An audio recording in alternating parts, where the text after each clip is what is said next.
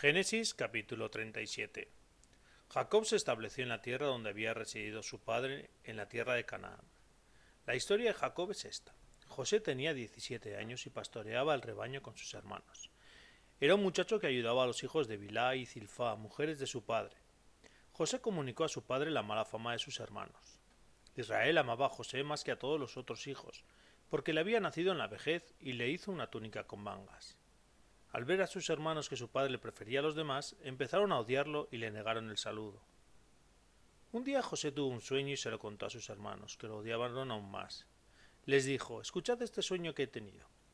Estábamos atando gavillas en el campo y de pronto mi gavilla se levantó y se mantuvo en pie, mientras que vuestras gavillas la rodeaban y se postraban ante ella.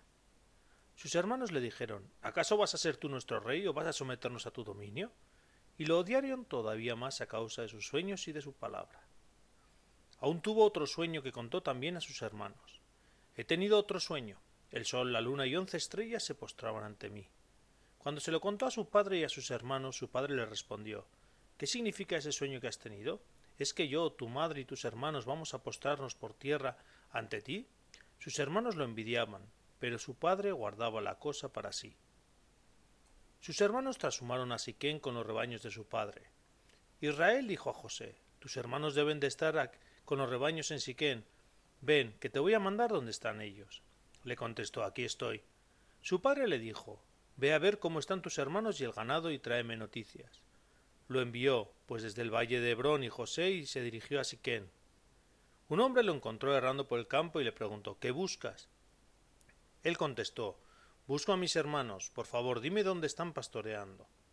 El hombre respondió Se han marchado de aquí, y les he oído decir que iban hacia Dotán. José fue tras sus hermanos y los encontró en Dotán. Ellos vieron desde lejos y antes de que se acercara maquinando su muerte. Se decían unos a otros Ahí viene el soñador. Vamos a matarlo y a echarlo a un aljibe. Luego diremos que una fiera lo ha devorado, veremos en qué paran sus sueños.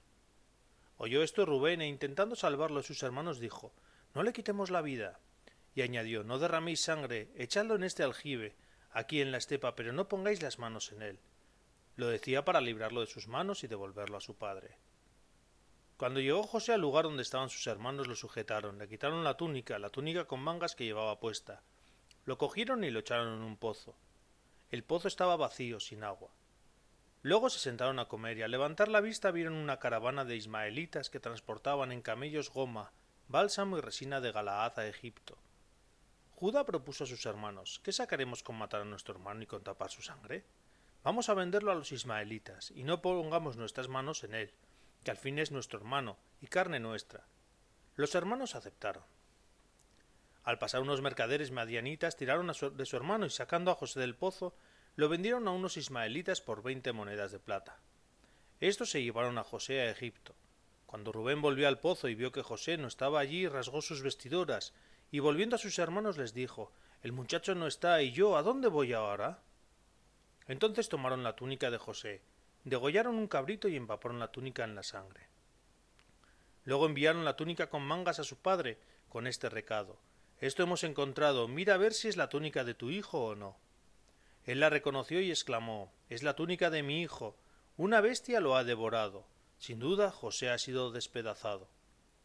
Jacob rasgó sus vestiduras, se ciñó a los lomos un sayo e hizo luto por su hijo muchos días. Todos sus hijos e hijas intentaron consolarlo, pero él rehusó el consuelo diciendo De luto bajaré al lugar de los muertos a donde está mi hijo. Y su padre lo lloró.